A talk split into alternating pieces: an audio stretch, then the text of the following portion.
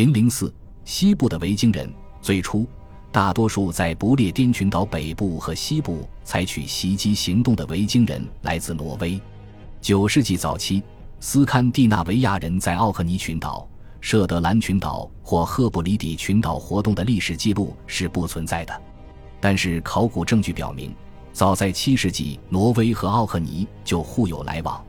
到九世纪中期，挪威人在北部群岛和赫布里底群岛建立了广泛的定居点。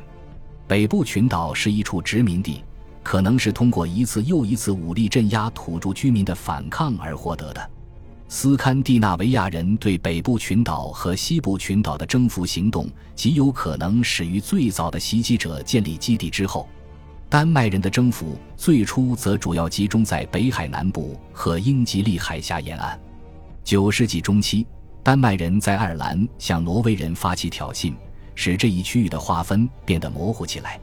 但是，考古学和语言学证据表明，丹麦人主要定居在英格兰东部，而占领爱尔兰、赫布里底群岛和北部群岛的则主要是挪威人。几十年间。维京人采用的都是打了就撤的袭击方式，很少深入内地。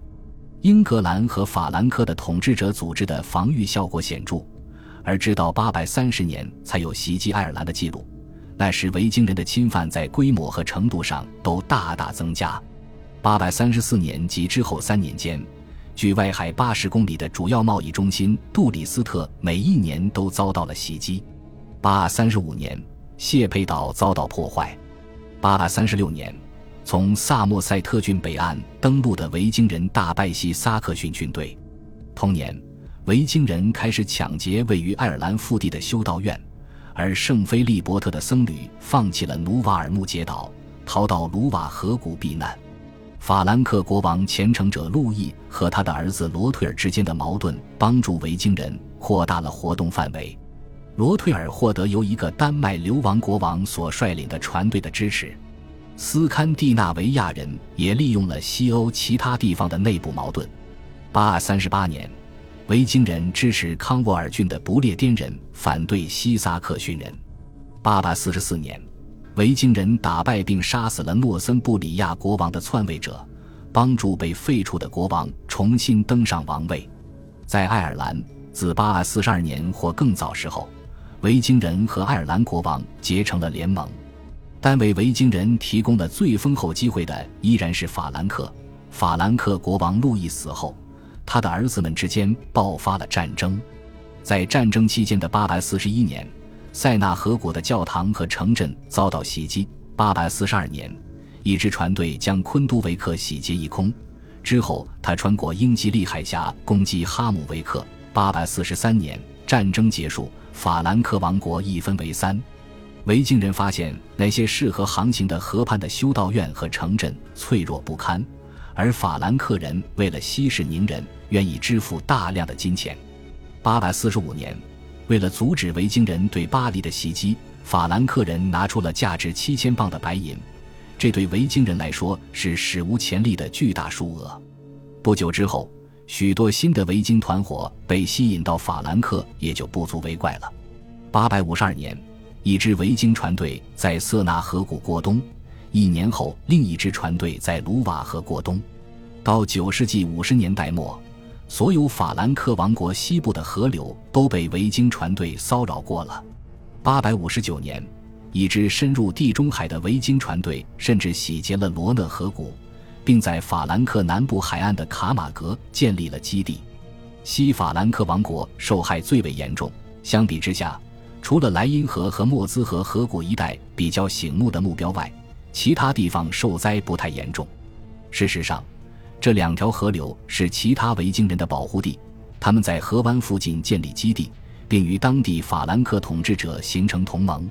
尽管九世纪中期维京人活动的主要地区是法兰克。但是不列颠群岛也不断遭到袭击，维京人在英格兰的一个主要目标就是泰晤士河湾。八百五十一年，一支船队在萨尼特岛的河口附近过冬，并连续几年将此处或上游的谢佩岛作为基地。维京人开始在爱尔兰过冬的时间比在英格兰的时间早，最早是八百四十年在内伊湖，一年后又在都柏林建立了防御用的船只围场，并在那里过冬。不久之后，维京人在维克斯福德、沃特福德、科克、利莫里克和其他地方相继建立了基地，以便从这些地方袭击周边地区。他们的战利品包括首饰和精美的首饰箱。但是，爱尔兰修道院不如法兰克和英格兰的修道院那样拥有众多金银珠宝，而将俘虏卖给西班牙或北非的穆斯林则能获益更多。当然，这些基地里的维京人并不受地盘约束。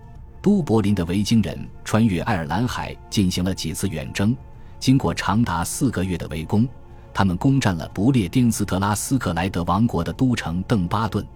胜利者带着大量的俘虏返回都柏林，俘虏中有英格兰人、不列颠人和皮特人，这充分证明了人类战利品的价值。以爱尔兰为据点的维京人通常毫不团结。八百五十一年，丹麦人来到爱尔兰，他们之间的敌对也由此加剧了。随后几年，爱尔兰的编年史家带着愉快的心情记录下了这些入侵者之间的战斗。到八百七十年。法兰克和英格兰已经悄然发生了巨变。八百六十二年，西法兰克国王秃头查理开始对王国的中心地带进行系统防御。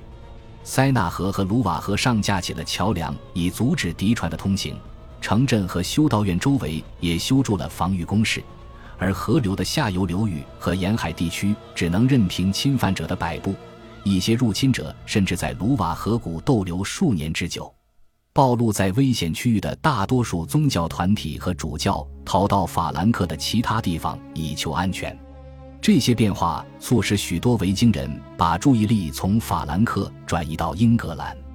有几个维京首领加入军队，意在通过征服英格兰而赢得地位和独立。英格兰当时存在四个王国。八六十五年，一支船队在东盎格利亚登陆，随后与其他船队会合。当时的编年史家称之为一支庞大军队。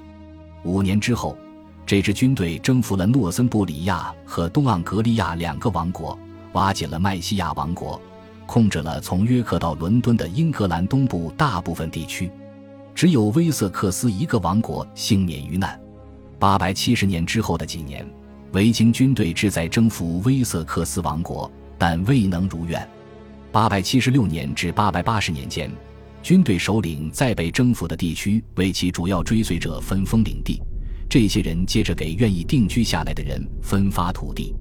这些殖民者对定居地的方言和市镇的命名产生了极大的影响，他们对农业词汇和田地名称也带来了很大的影响，这证实了他们中许多人曾是农夫。同一时期，以挪威人为主的一些斯堪的纳维亚人开始在冰岛开拓殖民地。冰岛的存在一直为人所知，然而九世纪之前几乎无人在此居住。但是和其他大西洋岛屿一样，少数爱尔兰基督徒有可能在冰岛建立过宗教团体。冰岛人后来声称，他们的祖先是为躲避金发王哈拉尔的暴政而移民到该岛的。哈拉尔被认为是统一挪威的第一个国王，然而这个解释并不能令人满意。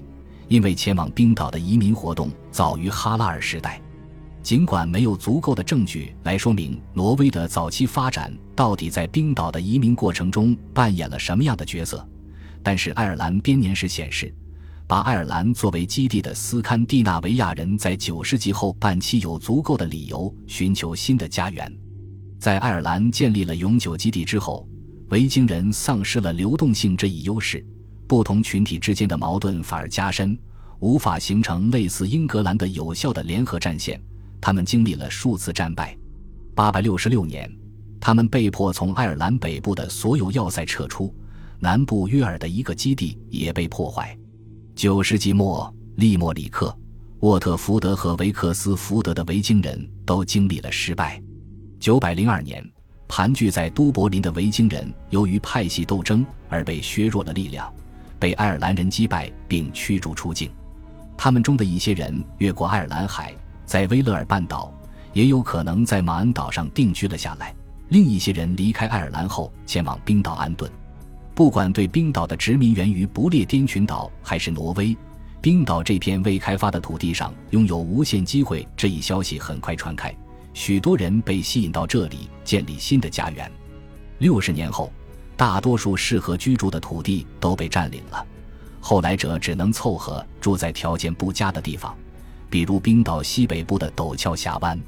对这些人来说，十世纪在格陵兰岛西南部发现了更好的地方，显然是个利好消息。十世纪末的时候。一些人开始向格陵兰岛移民，建立起最偏远的永久居住地。最终，他们拥有了三百个农场。根据后来的冰岛萨迦记载，一些格陵兰岛的早期殖民者到达了北美洲，并发现了一块被称为文兰的沃土。有记载表明，他们去过这个地方几次，但是当地的土著居民并不友好，他们不可能建立永久居住地。在纽芬兰岛最北端的兰塞奥兹牧草地，发现了这个时期建筑的遗迹，它们似乎是远征活动的大本营，带有斯堪的纳维亚人短暂占领的痕迹。然而，没有可靠证据表明这些人沿着圣劳伦斯河向南或向上游深入了很远。恭喜你又听完三集，欢迎点赞、留言、关注主播，主页有更多精彩内容。